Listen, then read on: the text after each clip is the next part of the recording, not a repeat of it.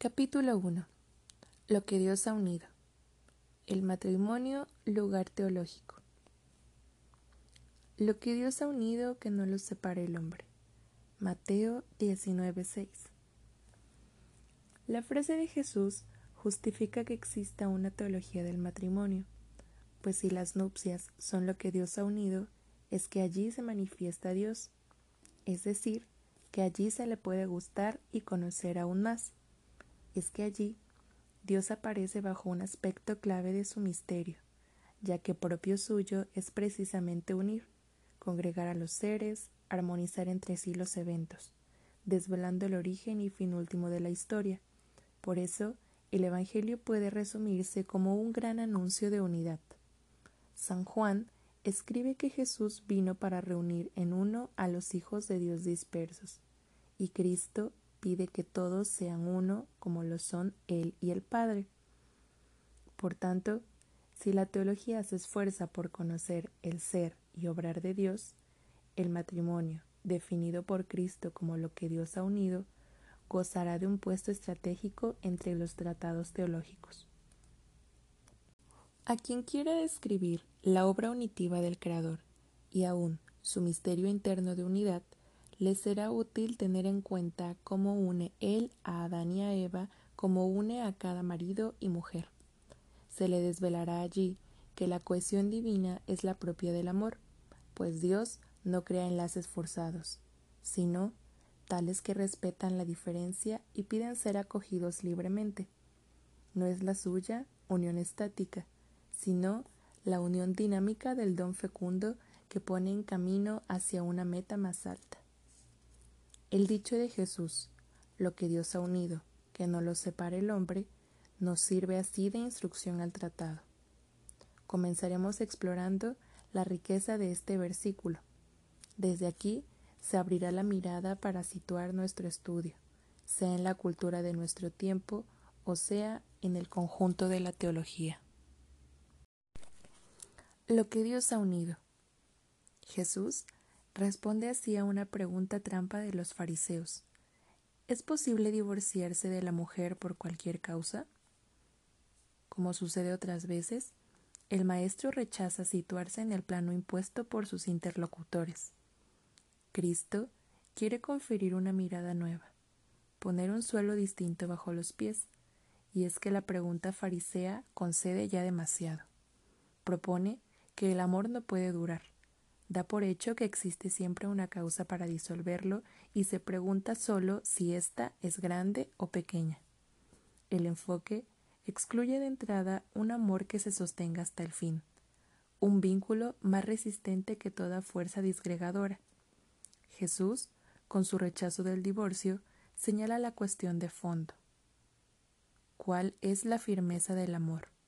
Su capacidad para sostener una vida para enhebrar entre sí dos destinos y abrirlos a la meta última de todo hombre en Dios?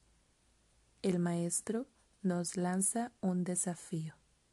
Se trata de creer en el amor, de acoger su condición de fundamento sólido.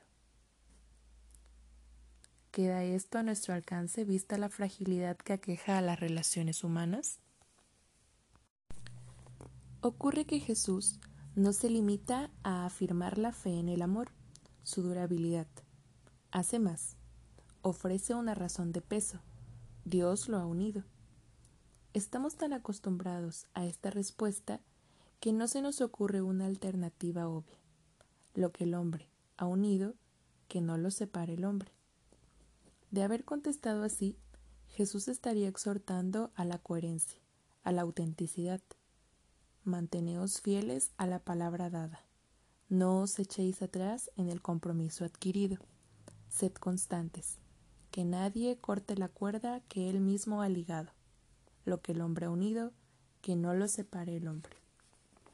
El maestro, sin embargo, no invoca la constancia como motivo de la firmeza del amor, pues conoce demasiado bien el interior de cada uno de nosotros y la fragilidad de los lazos humanos meros compromisos de los amantes, serían malos cimientos para edificio tan combatido de la lluvia.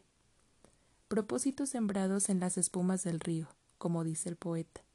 Palabras de amor, palabras. Si podemos, a pesar de todo, confiar en las palabras del amor, en el sí pronunciado para siempre, es porque nos refiere a otra esfera más alta, por más honda, de que el individuo aislado no puede dar razón. Detrás de cada promesa que el hombre pronuncia está una promesa recibida, una garantía más originaria. Si Jesús rechaza el divorcio, no es porque confíe grandemente en la constancia humana. Dios los ha unido, no el hombre. De allí que el Maestro no reprocha a los fariseos su falta de coherencia, sino su dureza de corazón. De corazón duro es el que se cierra en sí mismo y se apoya en sus solas fuerzas, para al final, encontrando las parcas, buscar escapatorias legales.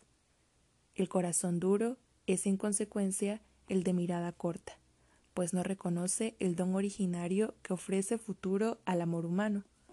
Solo desde ese don primero le es posible al amor renovarse cada vez que se rompe su cuerda, ofrecerse de nuevo cuando es rechazado.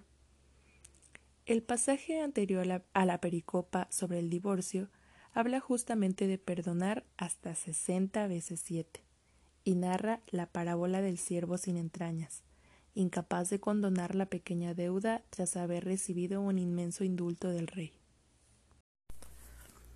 He aquí cómo Jesús en su respuesta escapa al lazo que le tienen los fariseos, pues en efecto la ley de Moisés había permitido el divorcio.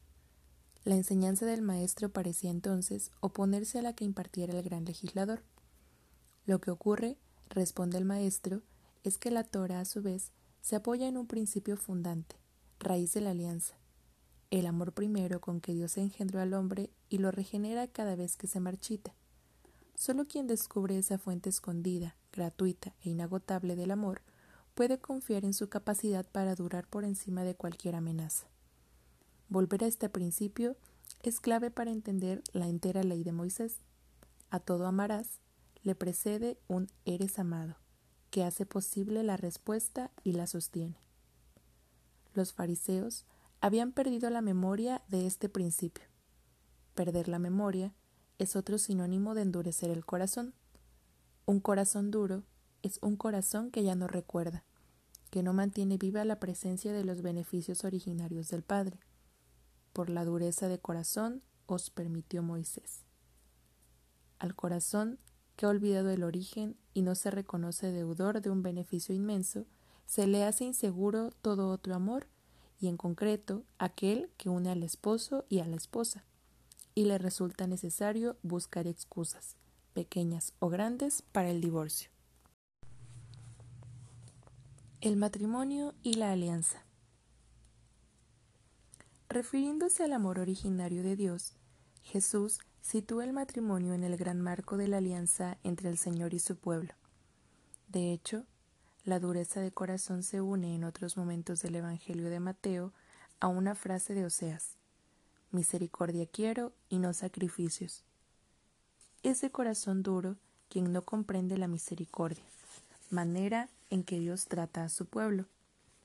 El marido que despide a la mujer actúa contra este rasgo divino, pues Yahvé se reconcilia una y otra vez a pesar de todo con Israel, su esposa. Quien repudia a su consorte muestra así, con el propio actuar, desconocer a Dios, aunque lo confiese con los labios. No es coincidencia que Osea sea el primero que usa la analogía nupcial para hablar de la unión entre Dios e Israel. Así como el profeta debe tomar a una mujer que le traicionará, así también Dios toma como esposa a un pueblo de dura cerviz, y mostrará su misericordia cuando restablezca la alianza. No obstante, las traiciones de los suyos. Este nexo entre el matrimonio y la alianza lo sugieren ya las primeras páginas del Génesis, como ha notado Joseph Ratzinger, pues el primer relato de la creación termina con el sábado, día en que Dios descansa de sus obras y signo de la bendición divina sobre el trabajo del hombre, y el segundo relato concluye con la formación de la mujer, tras haber establecido Dios al solitario Adán en el centro del jardín. De este modo, se traza un paralelo entre el sábado, signo de la alianza, descanso de Dios en sus obras y bendición divina sobre ellas, y la unión de varón y mujer en una carne, que alude a la unidad de Dios con su pueblo. También los rabinos asociaron el poder de Dios para enlazar en matrimonio con la unidad que el Creador presta a la historia de la salvación. Se nos cuenta, por ejemplo, este diálogo entre una rica señora y un maestro de la ley.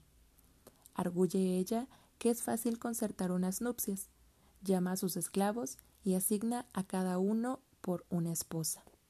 Como respuesta, basta al sabio aguardar solo un día. La rapidez con que los matrimonios forzados se disuelven confirma su opinión. Y concluye, cuando Dios une hombre y mujer, no realiza una obra sencilla, sino en extremo difícil, más aún que la separación del Mar Rojo. No se trata de una hipérbole retórica, y esto primero porque al separar las aguas obra Dios sobre elementos pasivos, dóciles a su voluntad, mientras la unión de hombre y mujer ha de contar con sus libertades, suscitándolas desde dentro. Además, el matrimonio prefigura toda la historia de la alianza, mientras la separación del Mar Rojo es sólo su inicio asombroso. Más poder es necesario para mantener unido a Dios al pueblo durante su largo camino que para una sola generación liberándolo de Egipto.